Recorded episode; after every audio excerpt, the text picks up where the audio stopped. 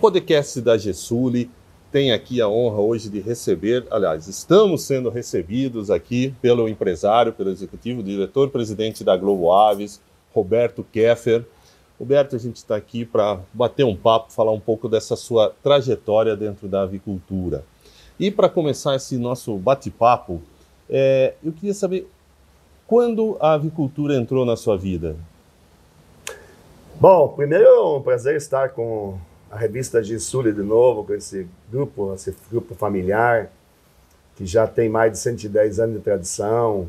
Eu sou dos antigamente, que começou nos anos 80, dentro do setor do, do aves, né? Então a gente tem acompanhado não só essa revista, como o setor nosso da, da avicultura, que ainda nos anos 80 o frango era nosso frango dos domingos, né? E eu me recordo que o primeiro incubatório que a gente fez foi lá nos anos 85, por aí. Ainda estava em começando as integrações avícolas no Brasil.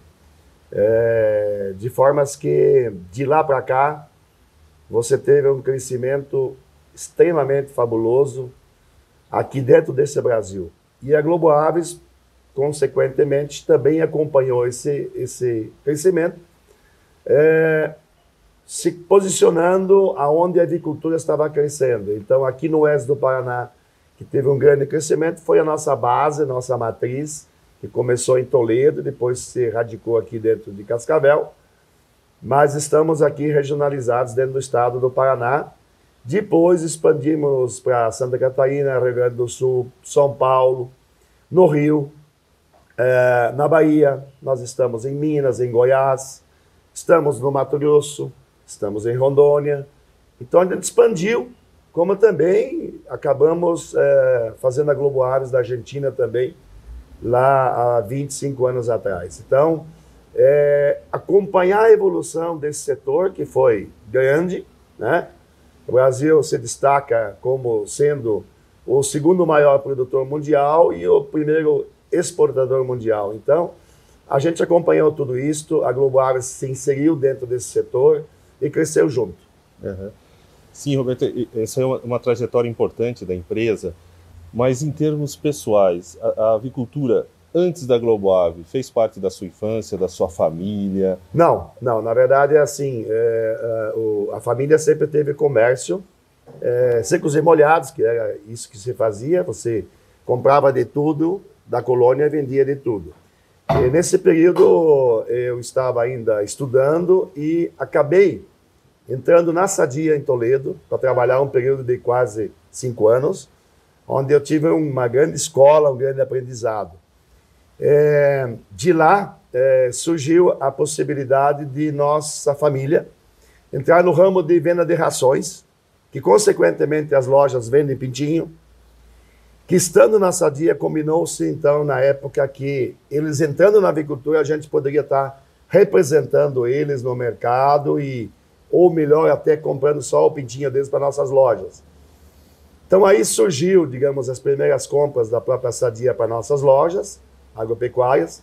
Depois, vendo a evolução disso, a gente colocou o primeiro lote de matrizes, uhum. comprando a primeira máquina incubadora. Quer dizer, surgiu dali a evolução que a Globo Aves teve é, no início. Uhum.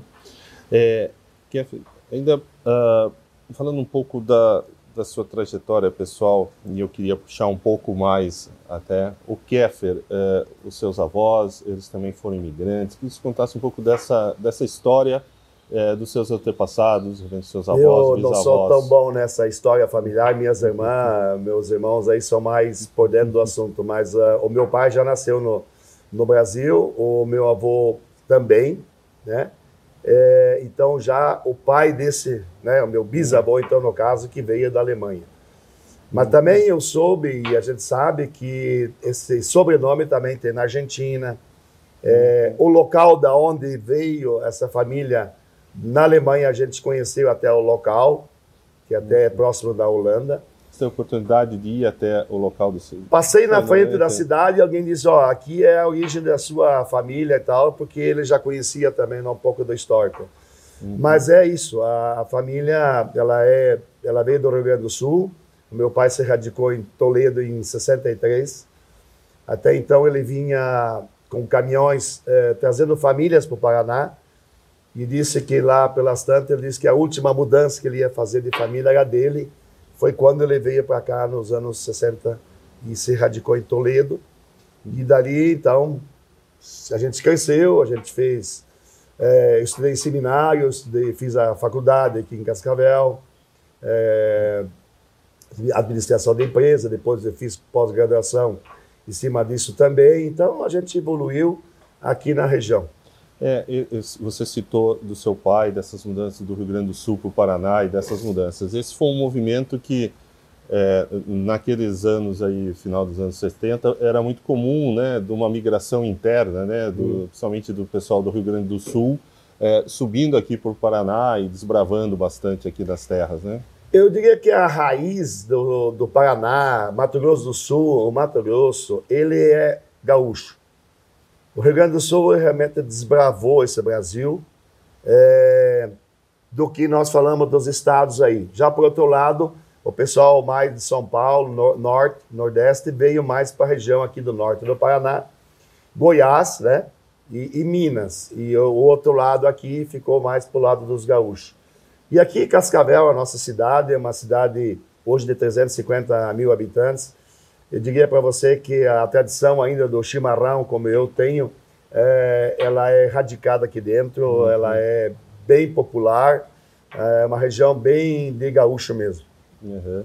Que teve essa presença. E como você lembra, você veio inicialmente para Toledo, né? Ainda na sua infância, Roberto, é isso? Quando Sim, eu vim veio... com 4 a 5 anos de idade, uhum. recordo muito pouco do que a gente, do que eu passei no Rio Grande do Sul. Uhum. E... Mas, mas, no Paraná aqui, é, claro, gente, o Paraná teve uma evolução grande aí no agro, em todas as áreas. Como era o Paraná na sua infância? Como eram as cidades aqui? O que, que você recorda aqui? Ah, era mata, mata e mata. Eu me recordo que eu estudei aqui em Cascavel, no seminário. É, de Cascavel a Toledo, era uma grande viagem, uma aventura. Era uma estrada de chão, toda cercada de mata virgem. Era assim. Uhum. E aí que no, surgiram nos anos 70 as primeiras né, uhum. desmatamentos aqui da região e é o que é hoje a grande, o grande celeiro do milho e do soja do Brasil. É o estado do Paraná, juntamente com o Mato Grosso, Mato Grosso do Sul aí. Mas é isso, era muito difícil, mais frio, tempo, uhum. tempo, os tempos eram outros também, em termos de, de temperatura, né? Uhum. Era uma, uma região mais, mais gelada. Todo mundo fogão de lenha naquela época? Exatamente, a gente se criou assim, é, com fogão de lenha, não existia o gás. A primeira televisão que eu vi é, foi na Copa de 70, que meu pai comprou uma televisão, botou uma antena de 30 uhum. metros de altura e é. já era colorida. É. Colorida nada mais é do que colocar uma, uma, uma tela, tela plástica na frente. na frente colorida. Então você via as cores sempre, claro, iguais, então era uma... Mas era a primeira televisão uh, surgiu então nos anos 70 na Copa da grande Copa dos anos 70 que nós que somos campeões, campeões, no México. No México, né? Isso aí. Falando de futebol, você acompanha futebol também? Eu fui sempre um grande jogador de bola, eu sempre tive, eu tenho aqui uma coleção de camisas de futebol. Eu sempre uhum. joguei, como patrocinei times amadores. Uhum. É, parei agora há pouco tempo de jogar futebol, estou mais focado no tênis, uhum. porque tive duas cirurgias no joelho esquerdo e aí me impede de seguir no futebol. Mas o tênis é uma atividade que eu faço quase que diariamente. Uhum. E eu adoro, tenho, tenho uma quadra de tênis aqui dentro da minha chácara. Uhum. Eu tenho um grupo chamado RK de tênis, é um grupo RK Roberto Keifer. Eu tenho mais ou menos 35 pessoas que estão ligadas a esse grupo, onde a gente faz é, torneios é, fora daqui, uhum. inclusive, em Maringá e outros locais. E a gente se diverte em, em grupo, em família e, e faz essa integração, digamos assim. Fizemos festa muitas vezes aqui na chácara jantares, uhum. enfim. É um grupo legal. Mas, por outro lado, também tem a Liga aqui em Cascavel, que tem mais de 300 pessoas. Então, é, tenista aqui que não falta. Uhum, quer dizer, bastante tenista aqui ah, na cidade. bastante. E para que time você torce, Roberto?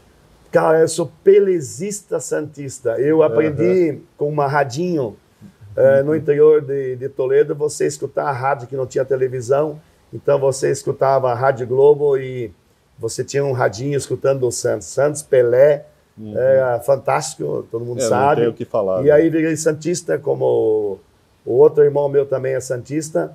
Uh, se criamos escutando uhum. o Santos. Uhum.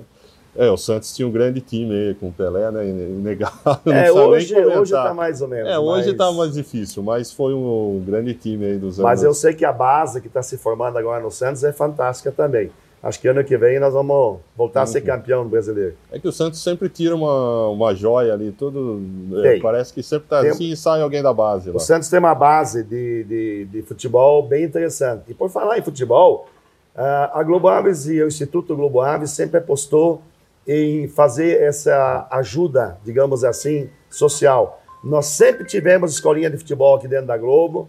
Nós tivemos acima de 300 alunos já. Hoje deve ter em torno de 200 alunos que recebem é, é, um atendimento não só é, de professor, mas é, também tem o acompanhamento através de, de, de nosso pessoal que monitora eles na escola tá? Uhum. É, acompanha famílias, as necessidades muitas vezes da família, de alguma coisa que precisam. Nós temos aqui, dentro do Instituto, também uma escola de informática. Nós temos uhum. 30 computadores novos, tá? Que para os alunos de futebol também. E ainda por cima, nós temos um atendimento é, é, dentário, né? Para funcionários e não funcionários. Como também temos a o curso é, de formação de beleza, que faz com que todo ano nós formamos 40, 50 pessoas é, que aprendem a fazer cabelo, etc, etc. Geralmente são é, donas de casa, são empregadas domésticas, que depois de um ano de formação pegam uma, uma sacola dela com seus equipamentos e vão trabalhar nas casas, não precisa nem abrir salão. Então, isso também é uma, uma atividade que nós fazemos há muitos anos, de ter esse lado social, digamos, através do Instituto da Globo Arms e a escolinha de futebol que a gente tem aqui dentro. É, essa, esse trabalho social acho que é bastante importante, Roberto. Eu queria, então, aproveitando, é, é, como você se sente com esse trabalho? Isso é uma retribuição é, por tudo que, uh, vamos dizer assim, a vida lhe deu ao longo desse período, é uma retribuição à, à, à sociedade, às pessoas? Eu diria para você que o aprendizado meu na vida sempre foi o seguinte: tudo que você faz para os outros, Deus lhe dá em dobro. Então é um conceito de você ajudar, de você olhar para a sociedade. É, por exemplo, eu faço parte da diretoria da PAI. Uhum. Eu não tenho nenhum familiar meu que tenha algum problema de estar numa PAI, mas eu sempre colaborei com a PAI. Uhum. Eu tenho, aliás, dois funcionários com crachá Globo Aves, que, que são é, pessoas é, especiais e que estão trabalhando dentro da PAI. Já passou o período delas de, da fase mais crítica, hoje elas ajudam a PAI, mas continuam sendo é, é, crianças especiais, já quase que adultos especiais, e que tem o crachá da Globo Aves, que a gente tem ele como funcionário nosso você citou do Instituto, citou as questões da PAI. É, você falou, é uma satisfação para você, pessoal, ver esse trabalho sendo desenvolvido, Roberto? É uma realização, acho que é um conceito, é um princípio de vida que a gente tem de fazer isso. A minha mulher também, como psicóloga, ela é uma, é uma das diretoras do Instituto. Ela atende, inclusive, essa parte de, de, de é, psicológico da, dos funcionários, ela, ela e mais uma outra. É, são duas profissionais que atendem esse lado também. E, claro, eu acho que é um dever nosso, é, inserido na sociedade, hoje ainda com mais de 5 mil funcionários, você tem que dar uma atenção a, ao pessoal que está ao teu redor, de dar mais conforto, mais tranquilidade, de dar um bem-estar para eles também. Então, a gente ajuda muito.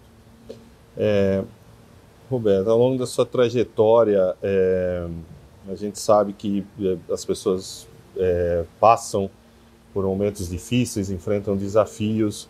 É, é, como foi esse momento? Porque às vezes as pessoas olham e falam, ah, né, só vê a parte boa, mas há momentos que se tem que ter desafio e força. Não, não é segredo, não é segredo no mercado que a Globo Aves em 2016, por razões, ela entrou numa recuperação judicial E graças a Deus, com muito trabalho, com muito esforço, com uma equipe é, bastante motivada sempre, e soubemos, digamos assim, administrar muito bem esse, esse lado ruim, digamos assim, porque você começa a não ter tanta credibilidade no mercado, você perde banco, você perde uma série de coisas. Mas a gente sempre teve a humildade de estar no mercado e saber conduzir isso com nossos fornecedores. E graças a eles e graças ao empenho de todos é que nós superamos essa fase. Esses seis anos de recuperação a gente cresceu, a gente se reestruturou, a gente fez com que a empresa voltasse aos níveis de produção que nós tínhamos no passado. Hoje, ano 22, nós estamos com uma produção em alto nível, com bastante é, preocupação sempre na questão da qualidade. Hoje nós somos é, tidos como empresa elite no fornecimento de pintinho, justamente pela qualidade, sanidade e pela segurança e credibilidade que nós damos a essas empresas. Ou seja, a loja em qualquer aviário, para um abate depois, que seja um abate é, voltado para a Europa, que você sabe que não pode ter resíduo absolutamente nem de nada em carnes, em termos de salmonela, que é uma grande preocupação que o Brasil tem e todos os produtores têm. Então, a empresa ela se reestruturou, ela está saindo agora da recuperação. Nós estamos é, praticamente recebendo a homologação esse mês, já era ter saído no mês de maio, mas deve estar saindo agora. Então, é uma empresa que até esqueceu isso já, digamos assim, e o mercado também já esqueceu, porque a empresa está aí, está de pé, reestruturada, com uma nova imagem, né? com as empresas, com as pessoas, os técnicos nossos bastante atuantes, que faz com que a gente ganhe mais mercado você tem uma ideia? Nós hoje estamos programados para o ano 23, praticamente em 100% da nossa produção, não teríamos mais nenhum produto para vender. Então é isso, é, é você ter esse conceito que o mercado tem de você hoje, de realmente ser uma empresa de muita responsabilidade. Roberto, para fechar esse nosso bate-papo aqui, é, que mensagem você deixaria para o produtor hoje para o setor de avicultura. É, passou alguns momentos difíceis também com questão de custo, ainda tem é, esse impacto, mas é, vendo a sua trajetória desde 85 para cá, que mensagem você deixa para o setor? A avicultura teve de tudo em termos de altos e baixos, é, por questões de custo do milho, do soja, enfim. É, mas olhando dentro deste ano, a gente iniciou o início, o início de janeiro, fevereiro, março, com um setor muito ruim. O setor não tinha uma, uma visão é, clara do, do que ia acontecer no ano. Assim, quase que um excesso de produção, custo alto e, e o mercado aí, com essa inflação que nós estamos tendo e tal, é, não tinha uma, uma perspectiva boa. Já no mês de abril, a gente começou a entender que com a guerra Rússia-Ucrânia, Ucrânia como um grande exportador de mais de 500 mil toneladas ano, a possibilidade de termos uma grande mudança, além dos problemas sanitários mundiais, a influenza pegando muito pesado nos Estados Unidos e na Europa, fez com que muitos exportadores de ovo, e mesmo o México, que depende do ovo da, dos Estados Unidos, tivesse problema de produção. Aqui dentro nós tivemos mudança na genética que fez com que não soubemos recriar tão bem as fêmeas e os machos como devia ser, Tivemos problema de fertilidade nos ovos, tivemos problema de eclosão, que fez com que as matrizes alojadas no campo pudessem produzir, digamos, 620 milhões de pintos. Estamos hoje no mercado não mais que 570 milhões de pintos, por esta razão da genética, da mudança e também problemas sanitários aqui dentro.